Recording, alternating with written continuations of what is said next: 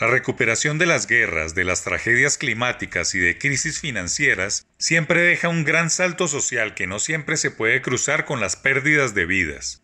El avance tecnológico y político derivado de las dos guerras mundiales del siglo XX es innegable, y gran parte del desarrollo que hoy se disfruta nació por esos conflictos. Incluso hasta las devastaciones ocasionadas por la naturaleza les han permitido a los países saltar no solo en la prevención, sino en el desarrollo económico. Los terremotos de Japón y Chile son una muestra de ello. Asimismo, las crisis económicas causadas por las quiebras de los bancos han hecho que los sistemas financieros del mundo sean más sofisticados y cuidadosos, los inversionistas más cautelosos y las familias conservadoras a la hora de endeudarse.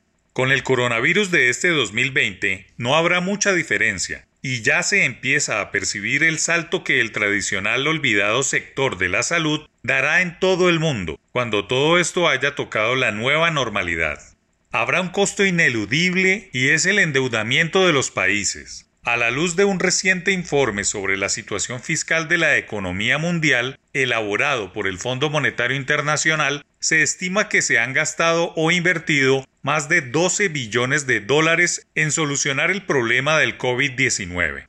La situación ha hecho que los gobiernos de todos los países en el mundo, sin excepción alguna, asignen millonarios recursos para desarrollar no solo la infraestructura sanitaria u hospitalaria, sino fortalecer el recurso humano, y lo están logrando con creces.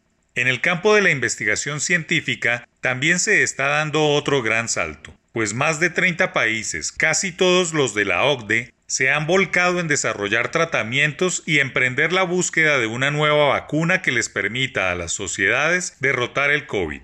No toda la deuda se va para el sector sanitario pues los gobiernos aumentaron su gasto público para ayudar a las empresas y a las familias en un ambiente de crecimiento del desempleo. Dice el FMI que la mayoría de los gobiernos han ofrecido ayuda financiera a las personas y los negocios afectados económicamente por la crisis que trajo la pandemia.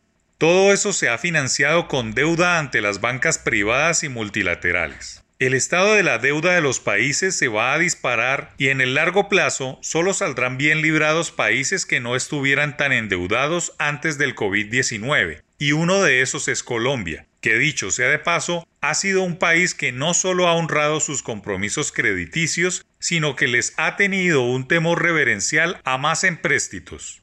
No es el caso de algunos vecinos cuyo monto de deuda externa sobre el PIB ha superado permanentemente 50%. Joseph Stiglitz, Premio Nobel de la Economía, advirtió que desde la década perdida de América Latina en 1980 hasta la crisis griega más reciente, hay muchos recordatorios dolorosos de lo que sucede cuando los países no pueden pagar sus deudas.